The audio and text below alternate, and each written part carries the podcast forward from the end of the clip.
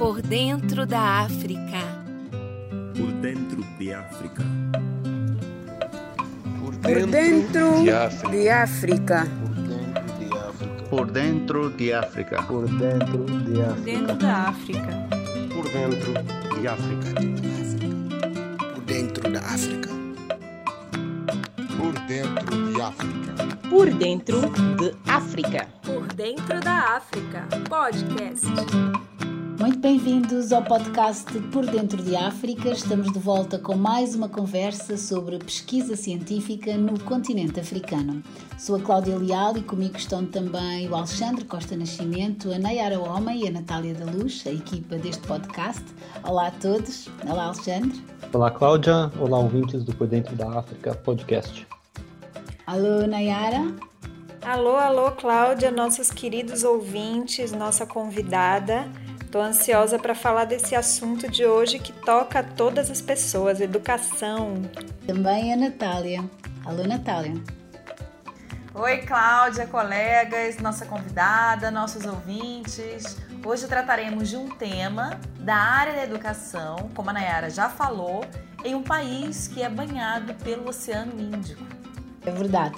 É importante lembrar que o nosso podcast está disponível nas principais plataformas e o ouvinte também pode entrar em contato connosco pelas redes sociais do Por Dentro da África ou pelo e-mail contacto arroba pordentrodaafrica.com.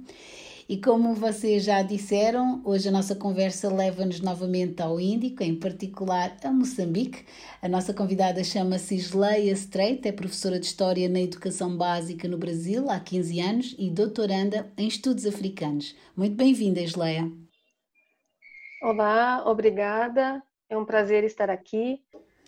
Fala-nos então um pouco da tua pesquisa. Qual é o tema? O tema é trabalhar a grande área da educação, de uma maneira mais específica, os manuais escolares de história em Moçambique e as suas narrativas. Vou falar de narrativas tanto das imagens apresentadas quanto da escrita dos conteúdos de história que estão então nestes manuais. O objeto desta pesquisa é um objeto teórico, eu vou tratar de perceber como as teorias da história, as metodologias de pesquisa e as abordagens do passado são transmutadas para os livros didáticos, para os manuais, ou seja, como a linguagem acadêmica e a linguagem didática se relacionam nas narrativas dos manuais moçambicanos do ensino secundário. Portanto, eu tenho associado ao meu objeto de investigação questões sobre a própria concepção de epistemologia, manifestações políticas e ideológicas que, que influenciam as pesquisas é, na área das ciências humanas. O, o corpus documental, então, são os manuais escolares de história do ensino secundário de Moçambique, do oitavo ou décimo segundo ano, onde a disciplina de história está sozinha como um componente curricular. Isleia, dentro de sua pesquisa, eu observei que ela não abarca uma parte de Moçambique, mas sim todo o país. É tratado de uma forma generalizada. Isso se deve porque os manuais, que no Brasil chamamos de livros didáticos, são os mesmos para todo o país?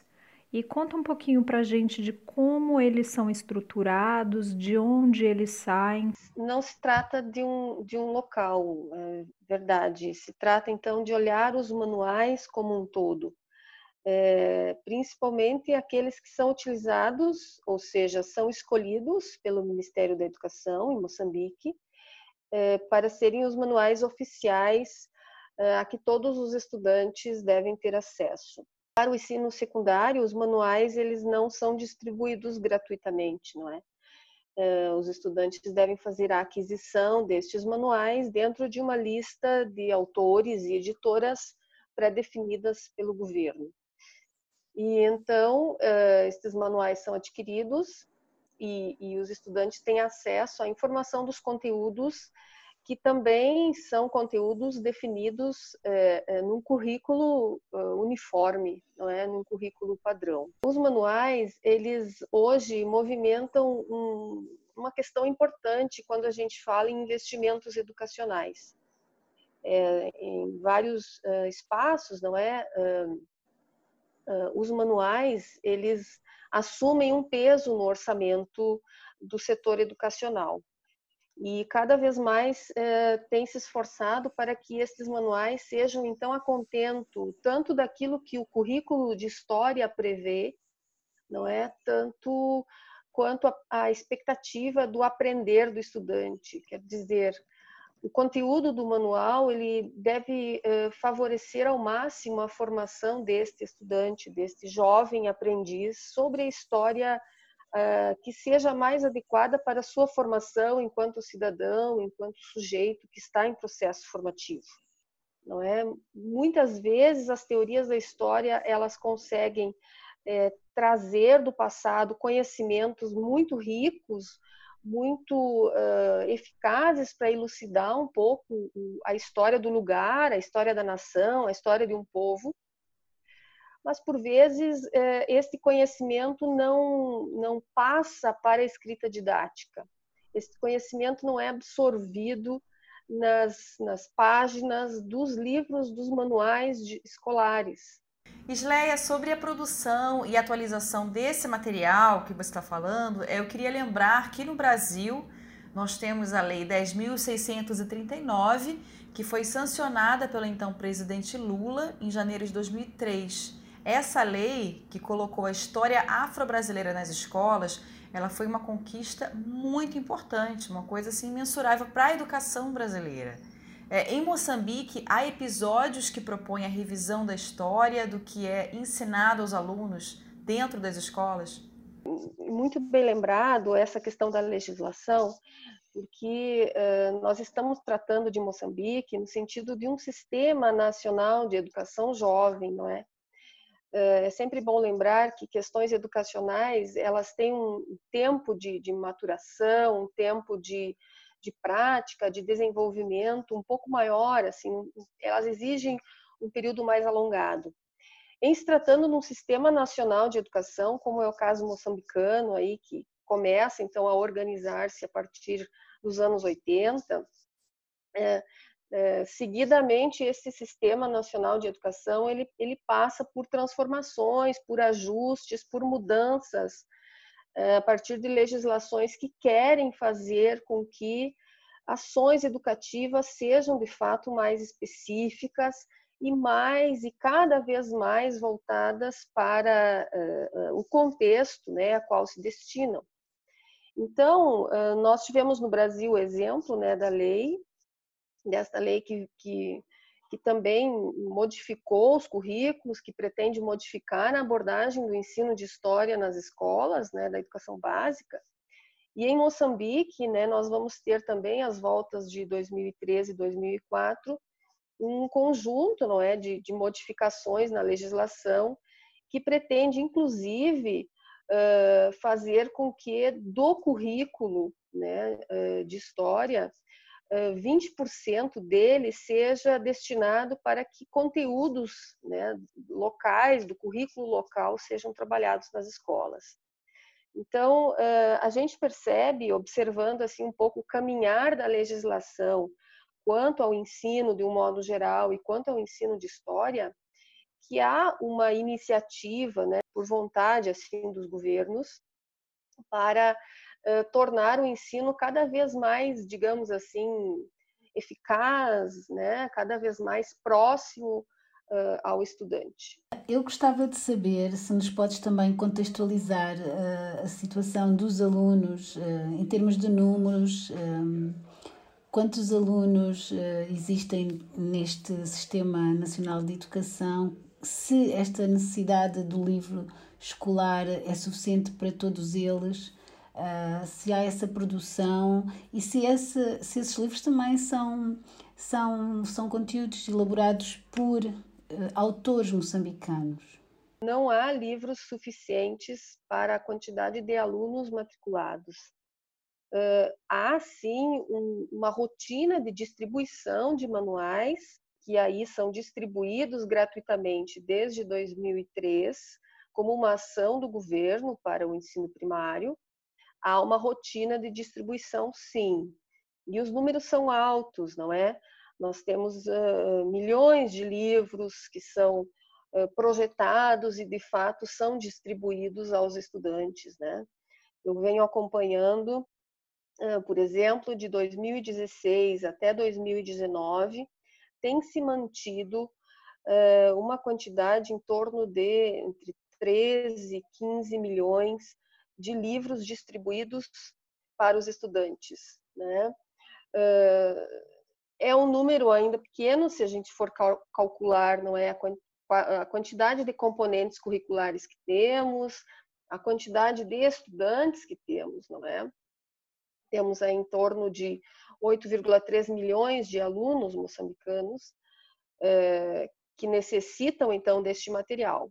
Se nós formos contabilizar a quantidade de, né, de, de componentes curriculares que se tem, o número fica ainda bastante abaixo.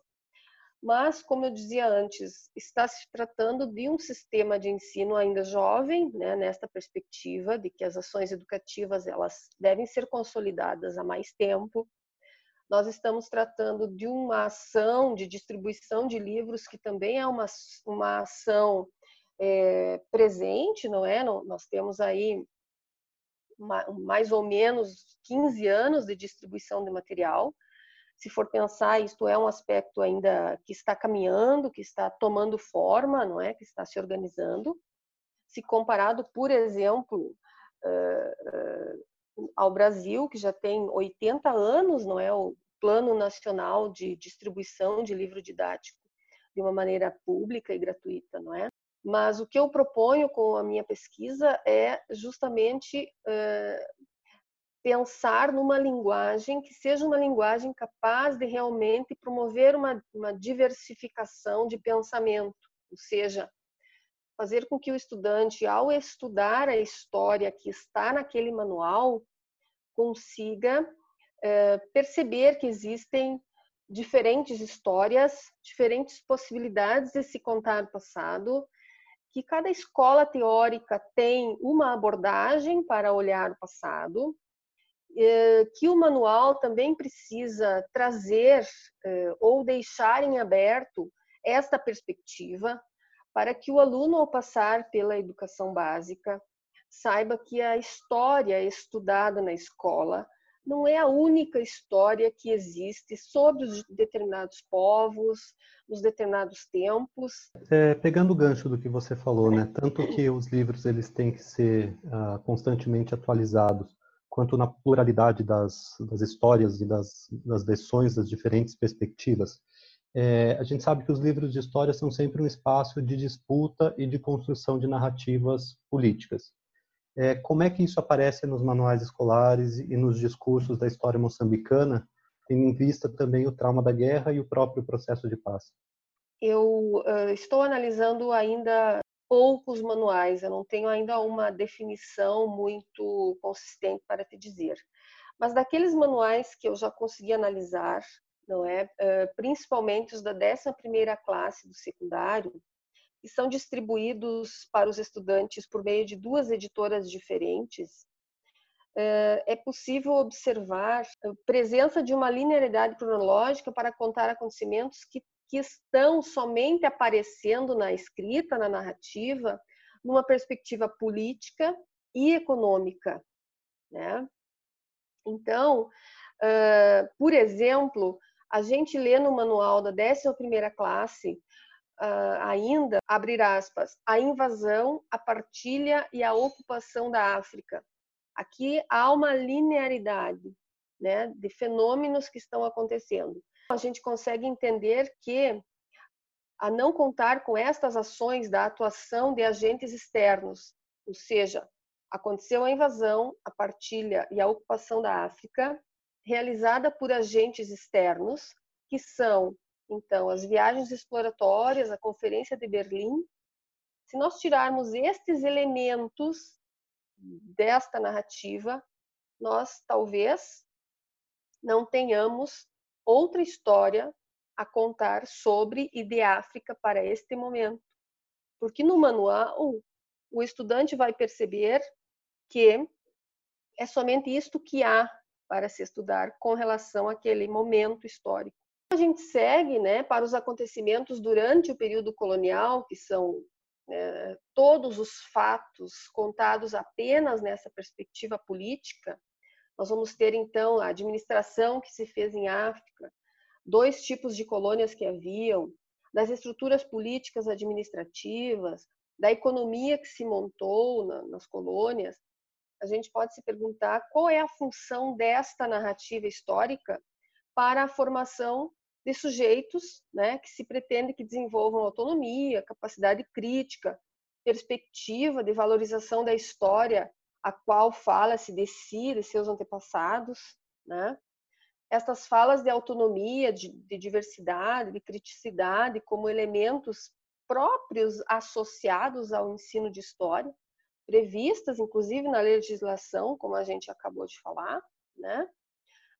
Não aparecem nesses elementos. Mas ainda assim, uh, os períodos ou uh, as, os, os intervenientes, os agentes externos que tu mencionas, são de um determinado período. Mas existe uma história antes dessa invasão, existe uma história pré uh, chegada da Europa, no caso concreto de Moçambique. Essa história também é contada nos manuais. Não sei se tiveste acesso a alguns desses manuais, porque existe uma história sobre o que era esse, esses territórios antes a organização dos reinos, a forma de sociedades que existiam, os reis, as rainhas, os impérios. Portanto, essa história faz parte de uma formação de, de, das identidades dessas pessoas. E, e depois, queria saber também, um, ainda conectando, uh, são, são períodos que na verdade foram acontecendo e que marcaram bastante essas sociedades, portanto, não há como omitir, uh, creio eu. Não sei se, se seria abordado, como é que se poderia abordar esse, esses assuntos. Uh, existem outras abordagens e existem elementos que definem, não é, a história de uma sociedade, de uma civilização. A minha investigação, ela não está em dizer é, é, qual é o conteúdo uh, que deve aparecer no manual e qual é o conteúdo que não deve aparecer no manual. Uh, eu acho que o conteúdo, uh, todo o conteúdo que, é, que está no manual, ele é fruto de, um, de uma ciência, ele é fruto de uma pesquisa que se consolidou como uma verdade e essa verdade está respaldada ali, não é? Por todo um processo mais amplo de construção do conhecimento. A ideia é mostrar que talvez não seja apenas no formato da história política ou da história econômica que as informações devem aparecer no manual. A questão ela é um pouco mais profunda. Se nós conseguirmos colocar dentro do manual, por exemplo, aquilo que a teoria da história cultural traz, talvez nós tenhamos dentro do manual além desta perspectiva factual, política e econômica de transformação das estruturas ao longo do tempo, talvez nós tenhamos também com mais força elementos, por exemplo, da cultura local, elementos que surgiram não é, ao longo da história que muitas vezes não aparecem nos manuais. Não é? Só para dar um exemplo, nós Hoje, né, eu, eu ainda não posso dizer isso com plena convicção, porque a pesquisa está em andamento, mas uh, por alguns manuais analisados, ainda predomina-se uh, na escrita, na narrativa, a teoria que surgiu lá com o positivismo, com o cientificismo, né? Ou seja, nós temos ainda que, a teoria que prevalece nas narrativas dos manuais, uma ênfase na permanência, né? ou seja, eh, se descreve apenas os aspectos ligados ao nacionalismo, ligados à formação de estruturas políticas, eh, somente estas. Né? Então, por exemplo, depois nós vamos ter, eh, no século XX, um grupo de historiadores que vai fundar a famosa Escola dos Análises, né? que está então muito associada à ideia de uma história nova, quando o historiador ele olha para o passado e, e traz muitas histórias desse passado, aonde o historiador vai dizer precisamos olhar para diversas fontes, precisamos olhar para métodos diversos, precisamos perceber uma interdisciplinariedade. Estes elementos me parecem que não estão ainda na linguagem didática do, dos manuais moçambicanos. Isleia, dentro de sua pesquisa, eu observei que ela não abarca uma parte de Moçambique, mas sim todo o país. É tratado de uma forma generalizada. Isso se deve porque os manuais, que no Brasil chamamos de livros didáticos, são os mesmos para todo o país? E conta um pouquinho para a gente de como eles são estruturados, de onde eles saem, como é que se dá esse processo. Eu fiz algumas investigações uh, por meio de entrevistas e conversas com professores, diretores de escola uh, uh, online, não é, durante este ano. tenho mais ou menos assim configurado algumas realidades que utilizam o, o manual acompanha-se uma perspectiva de trabalho com relação ao manual, onde o manual assume um peso muito significativo dentro da escola. E com essas realidades de Moçambique, com as quais tive contato, conversando com diretores, professores, coordenadores pedagógicos, o manual em Moçambique, especialmente, assume muitas vezes a única leitura de história que os estudantes têm ao longo de toda a sua vida. Né?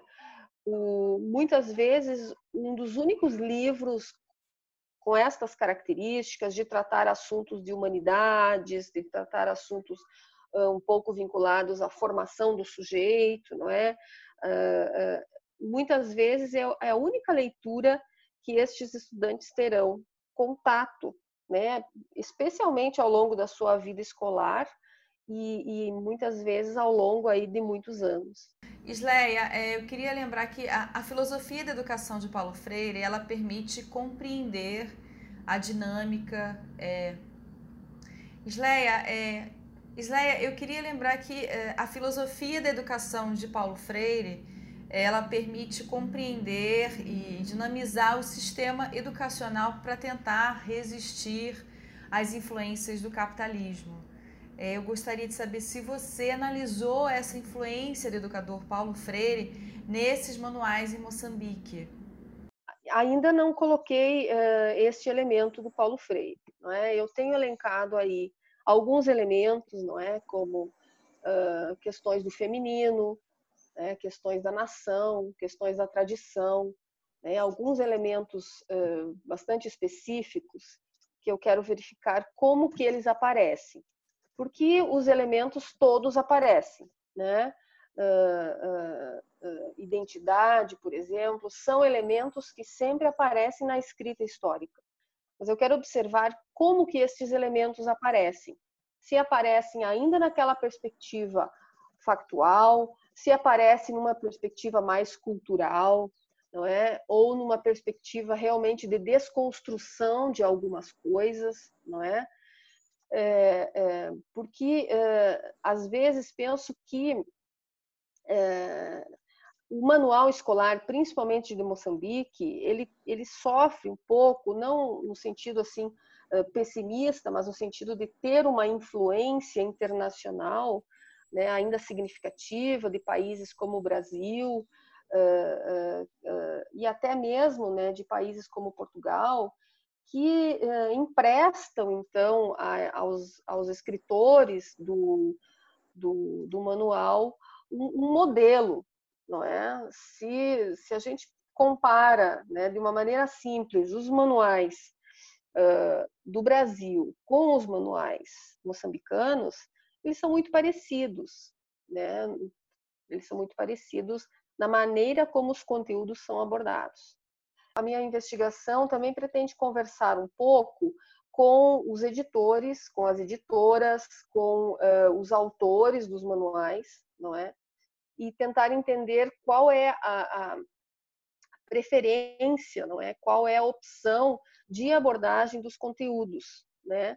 E, e onde está uh, realmente a dificuldade em fazer um manual que, que, que tente atender ou que queira atender a legislação do país, né, a própria orientação. O pensamento africano, de um modo geral, não sei se a gente pode chamar aqui de teorias, vou falar do pensamento africano que se produziu aí ao longo do século XX, né? O pensamento africano ele é responsável por incitar discussões quanto à validade do próprio conhecimento histórico e social que se produz na Europa, sobre a Europa e sobre todos os outros povos, né? A América Latina, de um modo geral, tem um contato muito grande com este pensamento, com estes escritores, né? E uh, precisamos também observar por que, que muitas vezes toda essa produção intelectual de África que foi feita ao longo do século XX uh, fica à margem ou fica distante ou ainda está timidamente presente nos manuais de Moçambique, por exemplo, né? Por que, que talvez nós não temos ainda discussões né, do, uh, do Senghor, do, do Sheikh Diop, que vai discutir a própria produção do conhecimento científico, né? a perspectiva africana do Kizerbo. Por que, que de uma maneira muito tímida estas questões não aparecem, eh, eh, de maneira muito tímida aparecem nos manuais ou nem aparecem nos manuais? E para quem não sabe, Paulo Freire é um educador e filósofo brasileiro. Ele trabalhou muito nos anos 60 mas é uma inspiração até hoje. É considerado um dos pensadores mais notáveis na história da pedagogia mundial. Se debruçou muito, dentre outras coisas, sobre a didática e metodologia para a educação de jovens e adultos. E uma das coisas defendidas por Paulo Freire é a questão de trazer os exemplos para a realidade do aluno. Isso vem muito em termos de linguagem. Daí a minha pergunta: sendo Moçambique um país que tem tantas línguas que não o português, você observa que há espaço dentro desses manuais para a absorção dessas outras línguas? Estes manuais do ensino secundário são integralmente em português, né? Uh, e, e, esse é o problema, não é? Uh, não se vê espaço para esses saberes locais entende? Então, os manuais, nesta narrativa em que eles se encontram, eles, uh, uh, eles, não, eles, não eles não conversam com a realidade do aluno. Né? O aluno fica ali durante muitas horas do seu dia, muitas horas do seu ano letivo, estudando uh, elementos da história de outras comunidades, de outros países, de outros contextos, que por vezes eh, não conversam em nenhum momento com a realidade do aluno. E, e, e, é muito pertinente pensar que talvez ele desgosta da história porque a narrativa com que ele é contada, essa história, é aquela narrativa que eu colocava antes, quer dizer, uma narrativa de que países como Moçambique, em determinados momentos e em muitos momentos, se a gente for contabilizar o número de páginas, em muitos momentos Moçambique não era protagonista. Em muitos momentos Moçambique apenas era um coadjuvante da história e ainda numa perspectiva bastante pessimista, né? Então o aluno começa a, a a não se identificar mais, começa a perder sentido de se estudar a história. Mas é como tu dizes, Isleia, o país é uma nação muito jovem. Eh, este ano celebraram 45 anos de independência. Acredito que seja um processo que esteja a acontecer, não é? Essa, essa transformação também da história, porque até agora, e há muita crítica em relação a isso, conta-se uma história única mesmo depois da independência. Tem sido dito que aos poucos nos vamos, que o povo moçambicano se vai conhecendo e que uh, se vai uh, dando esse espaço para a discussão e para a, a, a, possibilidade de se conhecerem outros eventos, outros heróis, outras heroínas e que essas pessoas possam ter um protagonismo também nessa história. Esse processo, creio que acontece em, em, em, sintonia com os centros de produção de conhecimento, as próprias universidades, os centros de estudos dessas universidades. Uh, conheces o trabalho que eles fazem e que tem vindo a contribuir para os conteúdos desses manuais? Existem uh, professores e pesquisadores né, na própria Universidade Pedagógica, na Universidade Eduardo Mondlane, que têm se dedicado muito a cada vez mais construir perspectivas educativas, educacionais para todas as disciplinas, inclusive para a história. Né? Uh, certamente está-se muito atento em Moçambique uh, com a produção de material, com a, a, a pesquisa de campo, né, para se trazer uh, estes elementos né, desta jovem nação, deste jovem país, e fazer com que estas informações, estas narrativas possam compor cada vez mais né, o estudo do seu próprio país. Né? Então, nós temos aí uh, professores muito preocupados com o estudo, né? Uh, nós temos, por exemplo, o professor Adelino Assani, da Universidade Pedagógica, que trata sobre essa questão né, de políticas de controle curricular na educação básica de Moçambique. E principalmente faz a defesa de, de, de não se abandonar a ideia né, do currículo local para oferecer aos estudantes né, um desenvolvimento integrado de habilidades, conhecimentos, valores e, e competências também. E e o, papel da história oral? Porque acredito que este povo também tem essa tradição oral. Não há esse registro escrito, não há as imagens, mas há essa passar a palavra, contar a história esse, esse, essa história oral no passado também não era tão válida, mas com o tempo foi-se consolidando e já é também uh, aceite na academia. Uh, há que considerar também a história oral deste povo.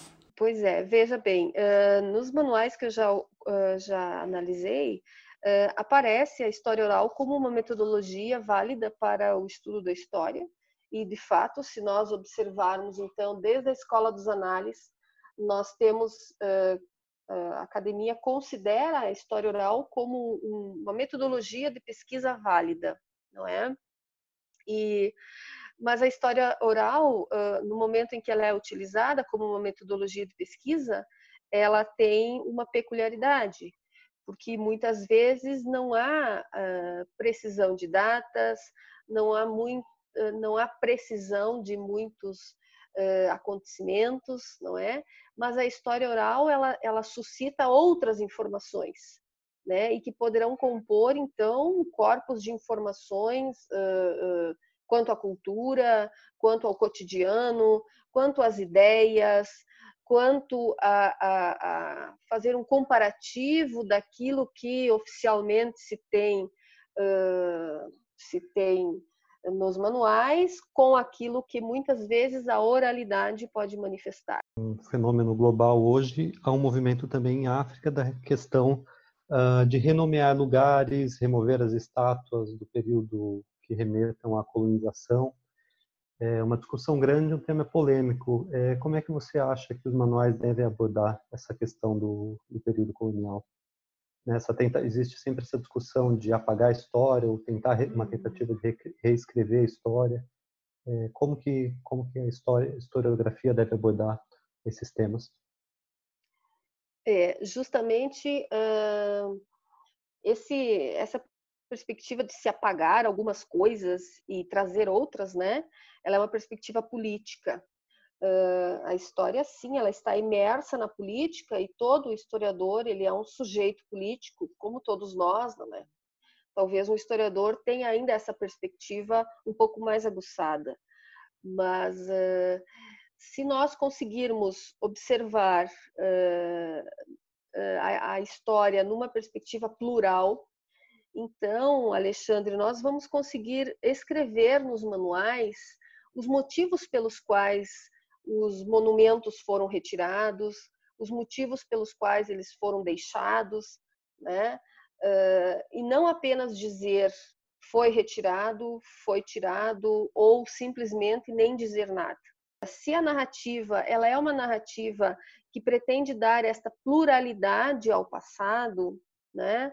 Uh, então ela vai conseguir mostrar os esquecimentos né? Ela vai conseguir mostrar aquilo que veio à tona ou aquilo que o historiador conseguiu pesquisar, aquilo que o historiador não conseguiu pesquisar.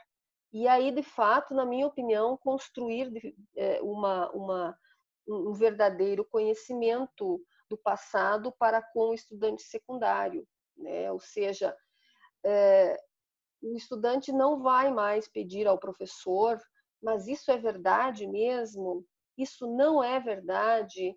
Ouvi dizer do meu avô que não foi bem assim, professora. Porque a gente escuta muito isso na sala de aula. A gente escuta dizer, uh, ao ler-se alguma narrativa do manual, muitos alunos é, professora, mas não foi bem assim que aconteceu, porque meu avô disse tal, tal, tal coisa e ele viveu ou ele ouviu do pai dele, etc. Então, se nós conseguirmos teoricamente conseguir uh, abordar as narrativas com esta diversidade, com esta pluralidade, uh, o aluno sairá satisfeito Sobre o pensamento africano, Isleia, que referiste, que foi produzido ao longo do século XX, este, dizias, não, não se reflete tanto nos manuais de história uh, em Moçambique. Por que será, na tua opinião?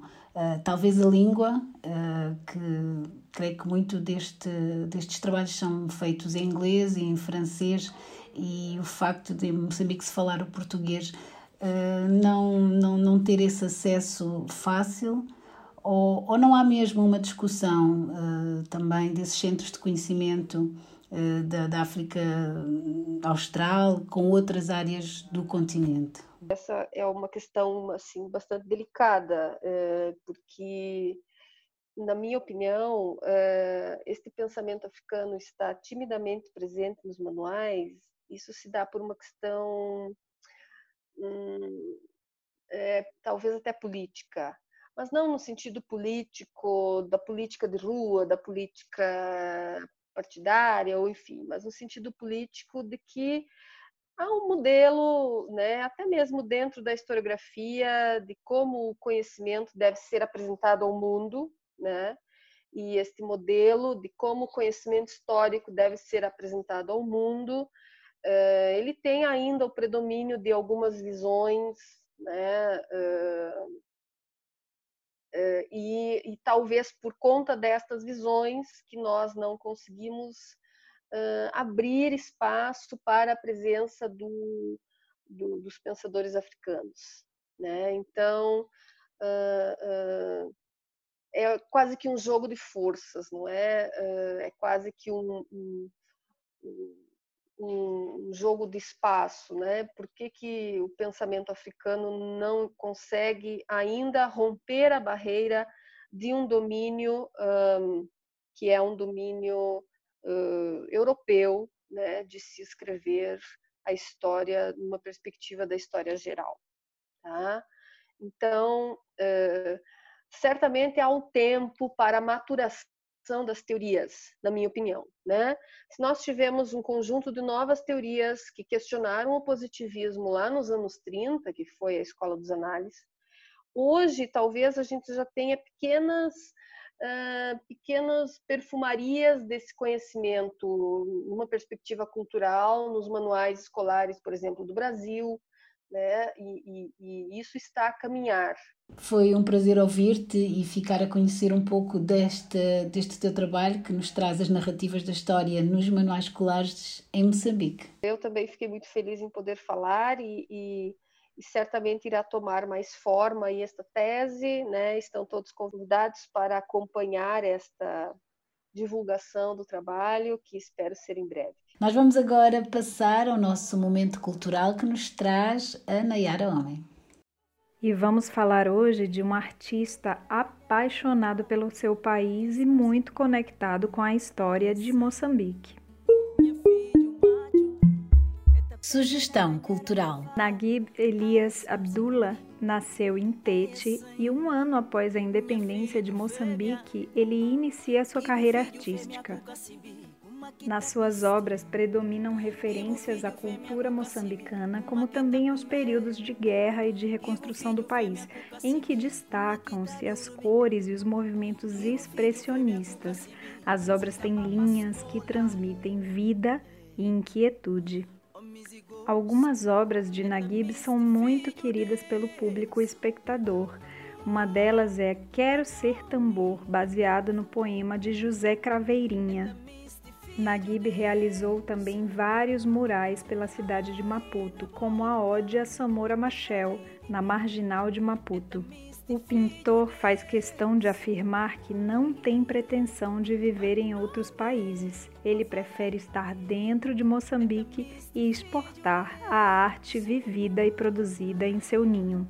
Sigam Naguib nas redes sociais e conheçam mais sobre seu trabalho. Eu aproveito para dizer que as artes estão diretamente ligadas a questões de vida e morte em todas as suas camadas e desdobramentos.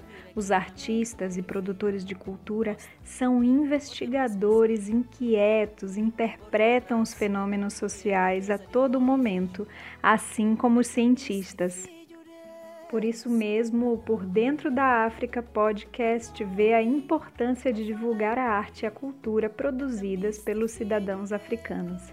Fica aqui o meu conselho a todos os pesquisadores que nos ouvem: busquem saber de seu recorte, de seu objeto de pesquisa, também pelo viés da arte e tenham um olhar muito mais ampliado, rico e aprofundado a respeito de seu tema. Obrigada, Cláudia. Fica agora com mais um provérbio do continente. E o provérbio desse episódio diz assim: Quando o leão olha para trás enquanto corre, não é porque ele está com medo, ao contrário, ele está a ver a distância que já percorreu. E é com esta reflexão que hoje terminamos. Este podcast é um projeto integrado do Centro de Estudos Internacionais do Esqueté. Envie comentários, sugestões de temas, convidados ou artistas pelo e-mail contacto arroba por dentro da África.com. Assine também os nossos episódios e siga pelas redes sociais o Por Dentro da África. O podcast volta para a semana. Até lá, fiquem bem.